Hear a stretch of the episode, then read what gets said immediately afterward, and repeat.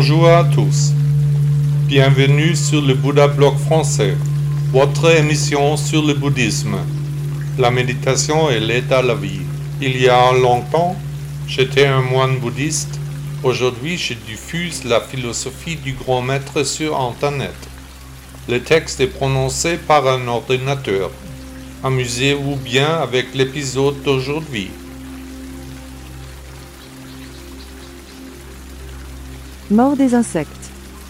Si je me souviens bien de ma jeunesse, il y avait autrefois nettement plus d'insectes. Plus d'abeilles, plus de moustiques, plus de coléoptères, il y avait plus de tout. Une approche attentive de tous les êtres vivants exige de considérer également les insectes comme des êtres vivants à part entière et de les protéger, si possible. Les insectes sont de loin les animaux les plus diversifiés, il en existe un nombre incroyable d'espèces. Certains sont beaux et utiles, d'autres agressifs et gênants, mais ces petites bêtes sont incroyablement importantes pour l'ensemble de l'écosystème.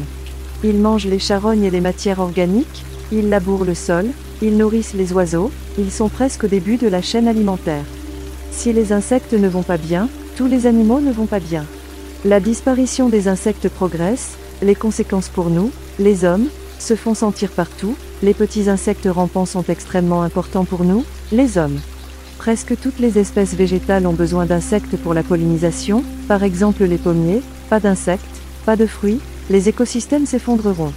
Pourtant, la majeure partie de la population ne sait encore rien ou presque de la disparition des insectes. Au cours des 30 dernières années, ce que l'on appelle la biomasse des insectes volants a diminué d'environ 80%. Ce sont des chiffres alarmants, nous produisons la prochaine catastrophe et tout le monde s'en fiche.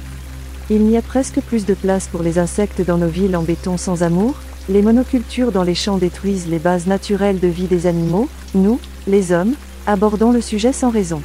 Ce que nous devons faire, c'est offrir un environnement aux animaux, créer consciemment des abris et des lieux de nidification, ne pas évacuer correctement les feuilles mortes, construire une sculpture en pierre pour eux, tout comme nous accrochons une volière pour les oiseaux, et penser ainsi aux insectes. Il est également important que nous nous nourrissions de produits régionaux et d'aliments produits sans pesticides ni engrais de synthèse, de préférence par l'agriculteur local, par une partie de cette communauté, et non par une usine sans visage. Ainsi, la plupart des agriculteurs bio garantissent qu'il y a aussi suffisamment d'espace pour les insectes.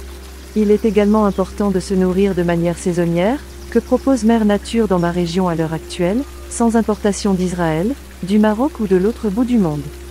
Et comment réagissez-vous si une mouche se pose sur une tarte aux pommes dans votre appartement? Voulez-vous la battre ou prenez-vous le temps d'emmener la bête à l'extérieur? Comment vous comportez-vous vis-à-vis des êtres vivants décrits par le maître de tous les maîtres comme méritant d'être protégés? Êtes-vous, principalement, végétarien? Protégez-vous les animaux? Si vous achetez de la viande, j'espère qu'il s'agit d'une viande produite sans élevage intensif? Sans insectes, nous n'aurons bientôt plus rien à manger. Le chemin est le but.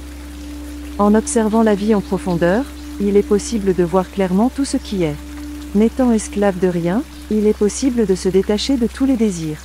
Il en résulte une vie pleine de joie et de paix. C'est vivre vraiment seul.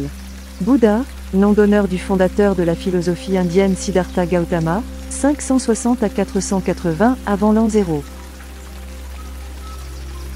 Avez-vous apprécié le podcast Demain, il aura un nouvel épisode.